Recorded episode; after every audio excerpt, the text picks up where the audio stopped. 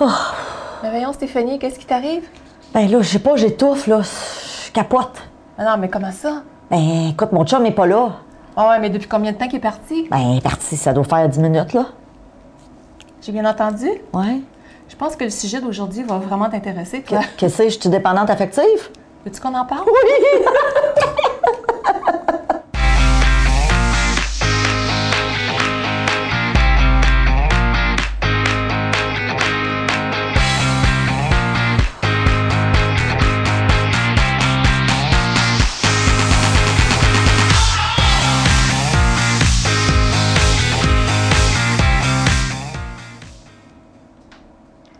Bonjour et bienvenue à Mastef TV, votre télé inspirante. J'espère que vous allez bien. Je me présente, je suis Stéphanie Milo et vous le savez, je me suis donné une mission, c'est de vous inspirer, d'inspirer 10 millions de personnes. Et aujourd'hui, on va parler d'un sujet qui est très populaire parce que vous m'écrivez souvent pour m'en parler, pour vous, poser des questions. Beaucoup de gens se posent la question, est-ce que je suis dépendant affective ou affectif? Est-ce que mon partenaire de vie est dans la dépendance?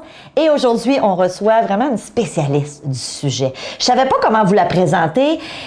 C'est une conférencière, c'est une formatrice, mais surtout, Tadam! C'est une auteure. Salut Lynn Bolduc!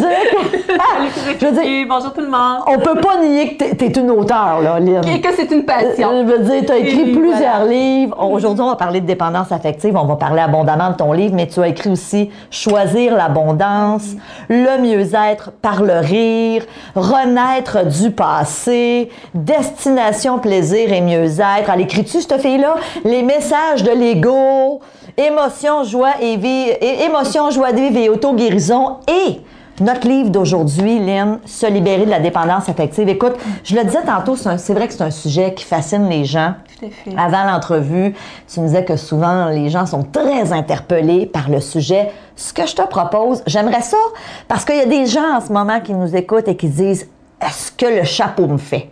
C'est quoi, Lynn, la dépendance et à quoi on peut voir ça? Je vous dirais dans un premier temps que 98% de la population est touchée par la dépendance affective, contrairement à ce qu'on pourrait penser. Vraiment? Fait qu'on met la table déjà là pour interroger peut-être une majorité de gens. Moi, je donne 2 non, non. OK. C'est intéressant. Qui que l'on soit, tout le monde a besoin d'aimer et d'être aimé. Ouais. Mais c'est la façon dont c'est vécu, mhm. souvent, qui va créer de la distorsion au plan relationnel. Et c'est là que je trouve que ça va être intéressant de pouvoir en parler aujourd'hui.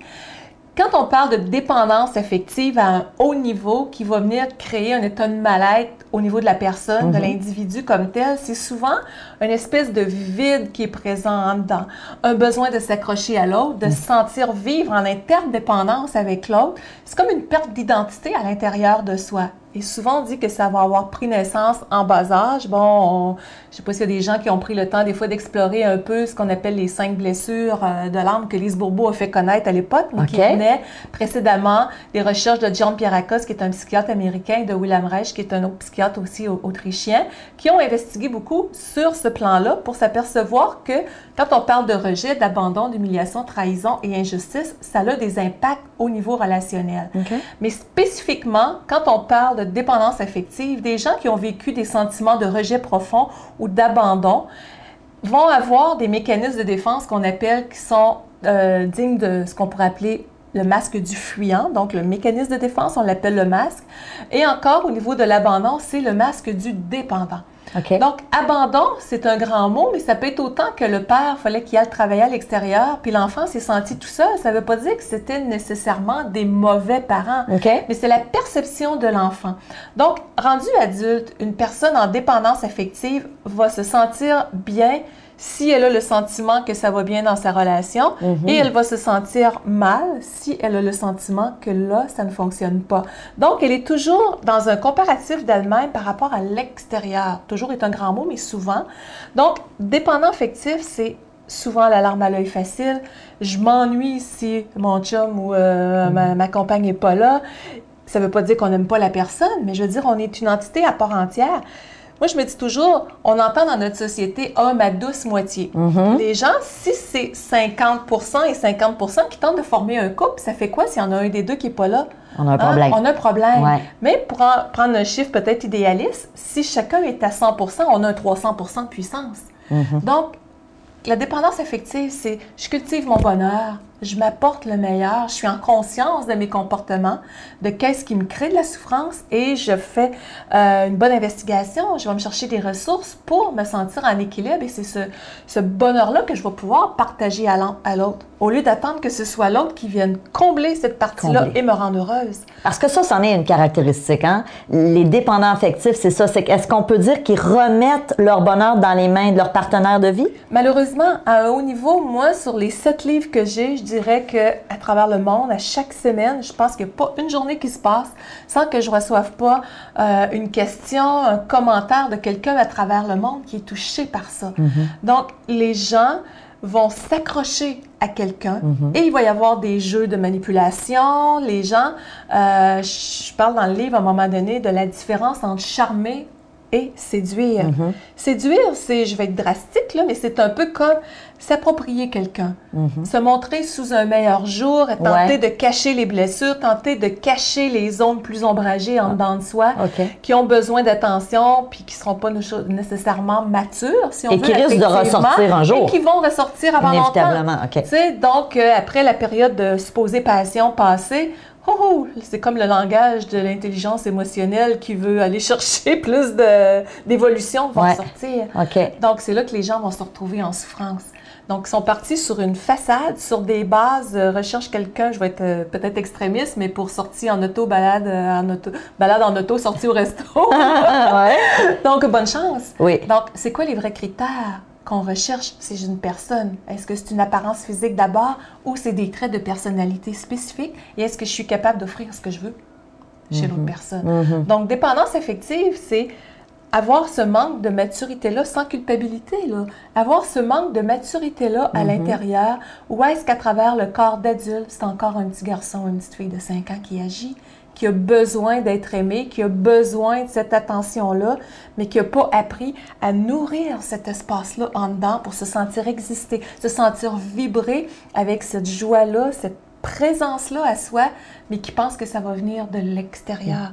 Donc, on dit des gens, des fois, il y a des personnes qui vont mentionner, je cherche quelqu'un qui va me faire vibrer.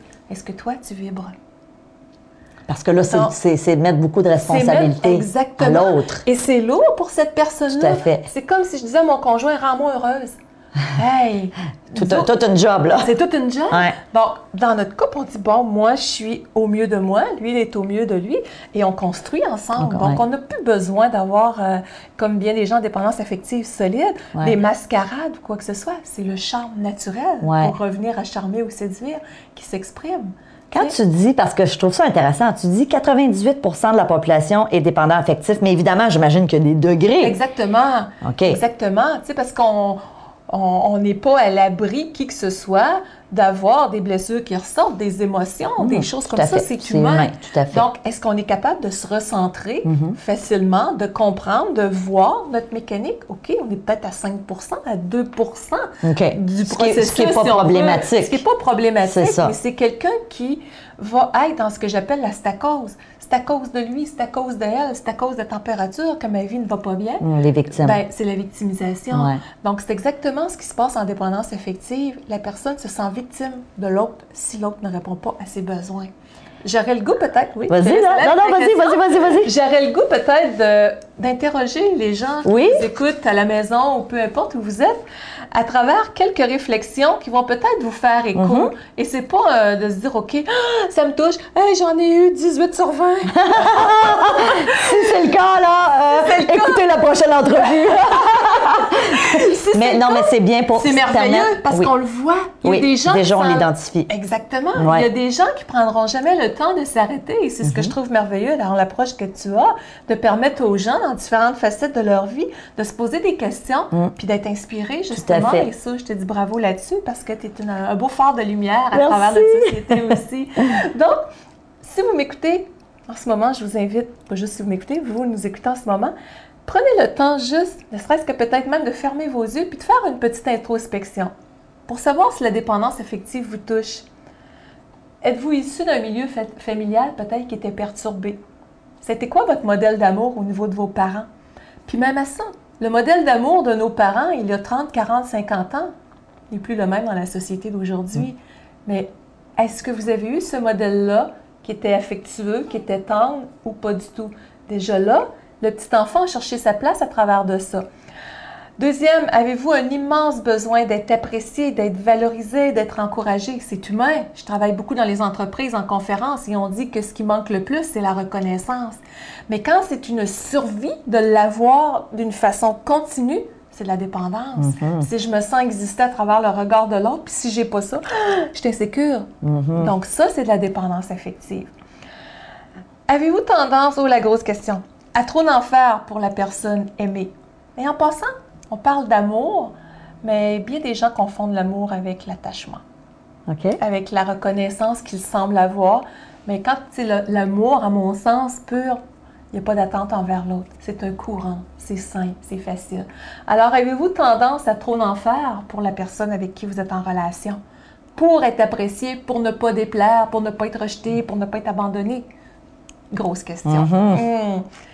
Cherchez-vous à vous montrer indispensable à cette personne-là? Ça va un petit peu dans le même sens. Au travail, parce que la dépendance affective, Stéphanie, c'est pas seulement, tu le sais, euh, au niveau relationnel. Ça va être autant avec les proches, ça va être au travail. Le besoin de plaire, d'être apprécié, euh, c'est omniprésent pour une personne qui est très, très dépendante. Avez-vous peur de vous retrouver seule? Parce que la solitude, c'est une des grandes peurs de la personne en dépendance. Elle a besoin souvent de passer d'une relation à l'autre pour combler ce vide-là. Donc, si c'est quelque chose qui vous affecte, vous quittez une relation, ça prend une autre personne rapidement.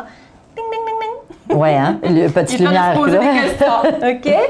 Euh, Avez-vous tendance à vous accaparer, cette personne-là? Envoyer des textos aux 15 minutes, puis l'appeler tout le temps, à l'étouffer? Comment pensez-vous que l'autre personne peut se sentir? Mhm. Encore là, euh, vous arrive-t-il de vous sentir seul parmi la foule? Dans le fond, c'est une perte d'identité de soi. La dépendance affective, je trouve aussi, c'est un manque d'estime de soi. C'est un manque de confiance en soi. Ou est-ce qu'on a laissé notre pouvoir personnel à une autre personne? Ouais. Et souvent, les gens qui sont en... Ben, il y a deux types de dépendance. Si on veut le voir, il va avoir la partie plus soumission Mhm. et il va avoir l'autre, la partie plus contrôle, Contrôle. pervers narcissique et compagnie. Donc, les deux sont en dépendance affective, mais dans une approche complètement différente. Différente. Hein, a- puis on va dire souvent, une personne qui est plus soumise, pourquoi qu'elle va attirer des personnes plus dépendantes? Ben, euh, euh, au niveau du pouvoir, du contrôle, Mhm. c'est qu'elle confie son pouvoir à l'autre. C'est comme des fois, on peut être trop bon comme personne, puis on pense que tout le monde, il est beau, il est gentil, on se protège pas assez. Mhm. Mais c'est aussi Et on une forme attirer. de dépendance, c'est on attire ça. Et c'est là que je me dis, quand on attire des personnes comme ça, au lieu de dire Ah, c'est un ci, c'est une ça, merci. C'est un acteur dans la pièce de théâtre de la vie qui vient me montrer ce que j'ai à améliorer À chez travailler. moi. Et quand ça va être travaillé, ça va être amélioré, ben, il n'y en aura plus de ces personnes-là sur mon décor. Mhm. Et je n'ai pas écrit ce livre-là par hasard un jour. Que tu me dis avant l'entrevue? Ben oui, La- que je l'ai vécu. Ouais. C'était quoi? Ça a été le défi de ma vie pendant des années. Ouais. Blessure de rejet, d'abandon. J'étais la petite fille à l'école. J'ai vécu beaucoup d'intimidation. Aller jusqu'à la fin de mon secondaire 5, j'étais une personne qui était tellement introvertie, qui était tellement dépendante du regard des autres. Et ça m'a amené à vivre sur le plan affectif des choses qui n'étaient pas toujours en accord avec mes besoins fondamentaux comme femme. Tu sais, de m'identifier à ma féminité, à qu'est-ce que je veux, qu'est-ce que je suis, ma douceur. On dirait que j'avais tellement pas ce pouvoir personnel-là de me respecter, de me faire respecter, que je m'attirais des gens qui pouvaient prendre trop de place des fois, puis qui n'étaient pas nécessairement sains pour moi. Pour toi. Puis à explorer, à me documenter, à enseigner là-dessus. Ça fait 21 ans que je suis dans le domaine. Bien, comme on parlait avant l'entrevue, le Claudia Rainville et Lise Bourbeau m'avaient dit un jour, euh, après des conférences, on enseigne ce qu'on a le plus besoin d'apprendre. Ouais. Et c'est ça l'humilité. Je me dis, euh, j'ai écrit ça, oui.